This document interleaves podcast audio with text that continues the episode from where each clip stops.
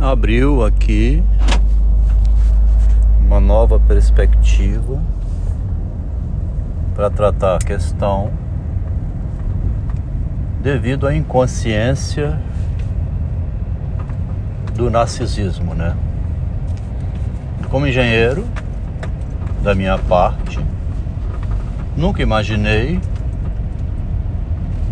que o propósito fosse a exibição social como elemento número um. Exibir-se socialmente como modelo, né? como exemplo, como político, como cantor, um herói, né? Na minha vida nunca pensei isso. Vinha de uma origem humilde, já estava mais do que suficiente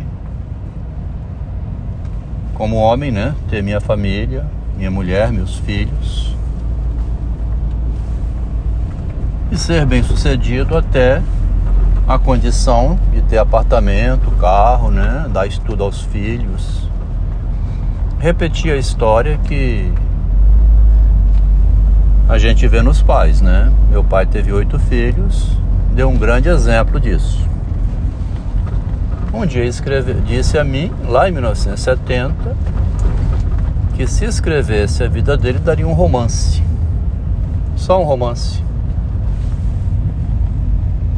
Então já tinha aí alguma semente, né, de é, como é difícil a vida, né? Como é que ele foi herói para conduzir a família dele. Mas não visava ser um destaque, um Roberto Carlos, né? Um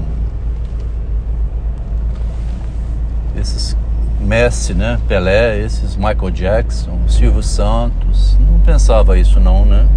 Era um humilde comerciante que foi herói ao modo dele. Mas é interessante aqui a descoberta que veio em decorrência do fato do anonimato não me incomodar, porque do lado contrário era a pretensão de Freud ter descoberto uma nova ciência. E ele não viu nisso o narcisismo dele, né? E eu melhorando agora o capítulo chamado A Segunda Vida, uma por outra, é um capítulo do Machado de Assis. Ele estava consciente, desde o início, que queria ser uma celebridade e que, por meio da linguagem, ele conseguiria isso porque ele tinha o dom da linguagem. O Machado tinha o dom da compreensão.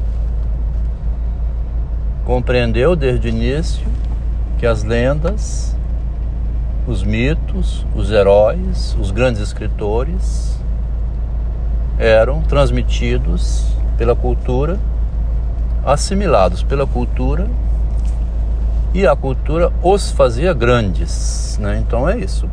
O, processo de engrandecimento é esse. Né? A cultura que faz grande um mito, né? Ele presta homenagem a Tiradentes, a Júlio César, os grandes feitos da humanidade, né? Os grandes heróis. E no campo dele, os grandes heróis eram os escritores.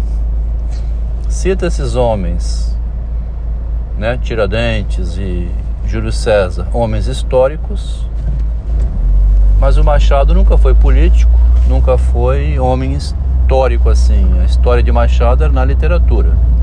O dom dele era escrever, redigir, ler e compreender.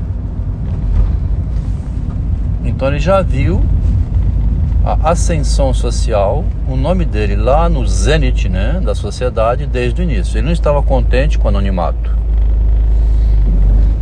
Se da minha parte, pessoal como engenheiro, estava contente com o anonimato, o Freud pressentiu uma nova descoberta científica, onde o nome dele seria divinizado, né, um novo Deus. Só que ele seguiu adiante sem compreender que nisso existia a vaidade. Ele acreditava de fato que tinha inventado uma nova ciência. Foi objetivo demais, né? Não viu que no objeto tinha o sujeito. Passa meio que despercebido isso, né? Que no teorema de Pitágoras tem o Pitágoras. Eu, da minha parte, nunca imaginei que viria a descobrir em Freud essa falha que ninguém comenta. Nunca imaginei que viria a descobrir em Machado de Assis o filósofo da vaidade, né? O filósofo do ego. O filósofo do promotor de si mesmo. O homem que pensou como eu faço para ser o número um da área onde eu atuo, sabendo que isso é vaidade e não que fosse uma nova descoberta. A minha literatura é a minha psicologia. Ele deixa bem claro isso, né? É uma psicologia nova. O tempo todo eu estou ligado no que eu estou fazendo e vou recuperando o que eu já fiz para fazer de outro modo e expor de modo diferente.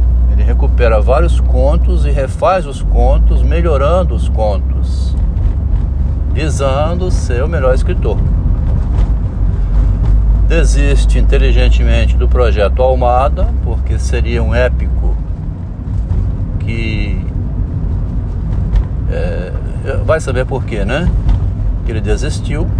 Desistiu de um épico, né? Seria um livrão que ele pretendia fazer permaneceu de preferência nos romances menores e também é, nos contos menores, né? É de se supor talvez que um épico exigiria muita publicação, muito folhetim, perderia a sequência, não sei. Porque os livros dele, a não ser o Dom Casmurro, ele publicou todos em folhetins rapidamente. A pessoa então não perdia o número, né? Já tinha o próximo. Não sei. Então, o que eu comecei a pensar hoje foi que aquelas minhas mini crônicas, né? Eu posso entrar por aqui agora para ajudar o meu próprio esclarecimento e ter um livro mais bem escrito, né? Que venha esclarecer, inclusive a minha esposa, ela pode ler, estudar e compreender o narcisismo dela na competição, na rivalidade da esposa com o marido, né? Por que isso? Porque eu comecei a publicar mini crônicas que ela se incomodava de ler. Então, a projeção para fora da família do marido dela passou a ser um incômodo para ela ler o marido escrevendo textinhos pequenininhos que inclusive na época eu não via, não vislumbrava nada de sair do anonimato. Era só assim meu pensamento. O WhatsApp é como se fosse um mural daqueles que eu via na UFES, onde a pessoa pregava ali um lembrete, um aviso. Tem um mural na UFES, né? Nas universidades tem os murais, onde você prega um lembrete. Eu participei do movimento político chamado PT. Depois do movimento político psicanalítico chamado é, Escola de Psicanálise. Que trabalhava fazendo algumas divulgações assim, né? Na escola de psicanálise, a gente divulgava mais ou menos os eventos para atrair pessoas, estudantes, pelo estudo da psicanálise. Eu fui instrutor da escola de psicanálise. A gente tentava vender o peixe, né? Vender a mercadoria, divulgar o trabalho de Freud. Mas com segundas intenções, né? Porque na verdade a intenção mesmo era trazer cliente, né? Divulgar a psicanálise para trazer, trazer paciente, né? Para o tratamento psicológico. Mas então, existia essa questão do mural e da divulgação, né? quando eu vi o WhatsApp surgindo, Facebook, comecei a postar ali pequenos textinhos por zombaria, molecagem. Né? O moleque da semana era o menino diabo. Essa é uma característica minha que vem lá da infância, né? O menino diabo aprontou muitas quando era criança, né? Então tinha um narcisismo ali de aparecer como diabólico, de aprontar, né, para chamar atenção e apanhar do pai pela birutice que vinha fazendo. Mas isso também estava incluído na vida pessoal da pessoa que estava vivendo, né? Curtir a vida, né? Os moleques da rua Paulo, né? Como tem aquele livrinho, os capitães de areia, né? É o bicho zombeteiro da realidade. Não visa ser é, uma celebridade. Então, esse moleque começou a aprontar, né? Fazer como minha esposa disse, traquinagens. Ele está fazendo traquinagens. Escreveu em 2019 sobre o, os textinhos que eu punha na internet e que um acabou a polícia indo lá em casa. Então as traquinagens do moleque começaram a ser percebidas por ela e incomodar, mexer na imagem da mulher, né, no narcisismo dela, e ela é, e eu também nunca compreendemos isso como sendo um, uma questão que o Freud tinha passado por ela. O narcisismo é descoberto tardiamente. Hoje eu comecei a escrever melhor um pouco, então, o ego do artista, um capítulo assim na minha autobiografia. O que, que é o ego do artista, então? Nesse capítulo é a partir de um certo instante, eu comecei a investir na carreira de artista da minha esposa. E artista, pelo que nós sabemos, a gente sempre vê o Roberto Carlos, a Maria Bethânia, a Gal Costa. É raro ver assim, tipo Tarcísio Meira e Glória Menezes, um casal. É raro. Então, o artista quer que o seu ego brilhe sozinho. Assim que eu fui investindo para minha esposa ter o que ela queria, que era a arte, o ego dela começou a querer brilhar sozinho não, não queria mais companhia de um homem. O tempo era curto também, dizia ela. Agora eu só tenho um resto de vida para viver. Vou querer fazer aquilo que eu nunca fiz, que sempre quis fazer, que é a arte. E nisso a companhia do marido acaba sendo um obstáculo, porque quer viajar, fazer curso, dar palestra, viver uma vida em que não tem mais a companhia do amor, né? Ela tem o dom da arte também. Para a mulher que não tem esse dom da arte ou não tem essa ambição, né, de se projetar socialmente, tá suficiente ter o velhinho lá com ela morando junto. Mas se a mulher tem esse desejo da arte e de se projetar como artista, como atriz, viajando pelo mundo, é incompatível, como ela mesma escreveu em 2011 sobre o Erickson, que era um homem que engravidou minha filha Mariana e era artista do Rio de Janeiro. Ele era um é, desses que vive, né, fazendo show, não tinha casamento não. Um dia minha filha pegou ele vindo em Vitória, levou para cama, engravidou. Rapaz de 40 anos, que logo em seguida veio a, a morrer. Então minha esposa fala, levar vídeo de boêmio, né? Na boemia, ela, ela faz um textinho assim. Ela fica no impasse sobre a família e a boemia. Ela tinha essa visão, né?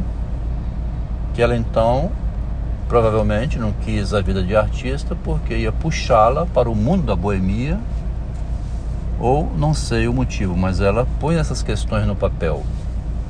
É interessante olhar por esse lado porque assim que fui investindo na mulher para ela ser artista, eu estava inconsciente do narcisismo. Tá? Inconsciente do narcisismo. Que eu estava investindo num ego e esse ego iria ficar incompatível, como ela mesmo dizia, com a convivência em família. Ela teria que prestar conta de onde ela foi, que não levou o marido, e que ela quer dar curso de cerâmica, que ela quer ir fazer cerâmica na Itália. E marido vai junto para quê, né? Ou não vai, fica deprimido. Com esse movimento, ela emancipou-se, ganhou a emancipação dada pelo marido. E o marido veio a descobrir esse fenômeno tardio que é chamado narcisismo, que Freud não tinha percebido e que o Machado tinha percebido e que a gente vê o mundo agora a partir da lógica do narcisismo.